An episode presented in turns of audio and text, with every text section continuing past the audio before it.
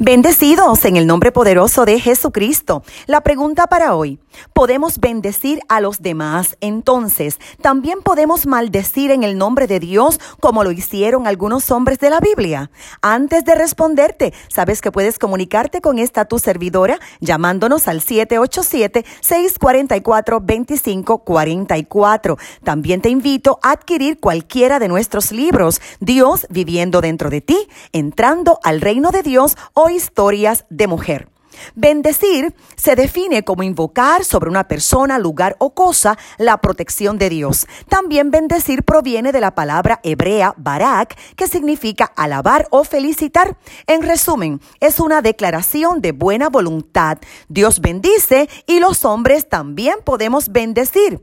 En Génesis capítulo 1, versículo 22, nos encontramos con la primera aparición cuando Dios bendice a, a las criaturas del mar y a las aves. Dios bendijo a Adán y a su esposa. Lea Génesis 1.28. En Génesis capítulo 12, versos 1 al 3, Dios prometió bendecir a Abraham humanamente. Cuando Rebeca dejó a su familia para convertirse en la esposa de Isaac, su familia la bendijo. Lea Génesis 24.60. Cuando Isaac iba a morir, bendijo a Jacob. Lea Génesis 27, versos 28 y 29. Otra palabra hebrea para bendición es Que se traduce como felicidad.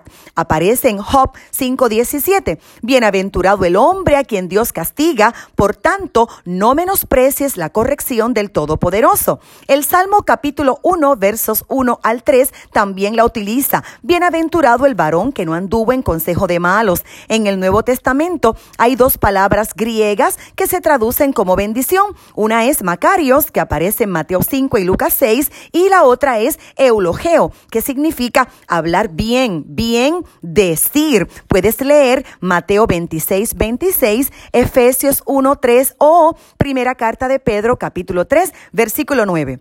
Asimismo hay quienes utilizan su lengua para maldecir, pero en el nombre de Dios. Leamos Efesios 4:29. Dice, ninguna palabra corrompida salga de vuestra boca, sino la que sea buena para la necesaria edificación a fin de dar gracia a los oyentes. Cita la primera carta de Pedro, capítulo 3, versículo 10. El que quiere amar la vida y ver días buenos, refrene su lengua del mal. Cita Santiago, capítulo 3, versículos 9 al 12, que de una misma boca no pueden proceder bendición y maldición, que esto no debe ser así, porque una misma fuente no produce agua dulce y amarga. La vida de un creyente no debe caracterizarse por alabar a Dios y maldecir a los hermanos. Esto no es correcto. Nuestras palabras reflejan el estado de nuestro corazón. Admito que el apóstol Pablo en dos ocasiones entregó personas a Satanás.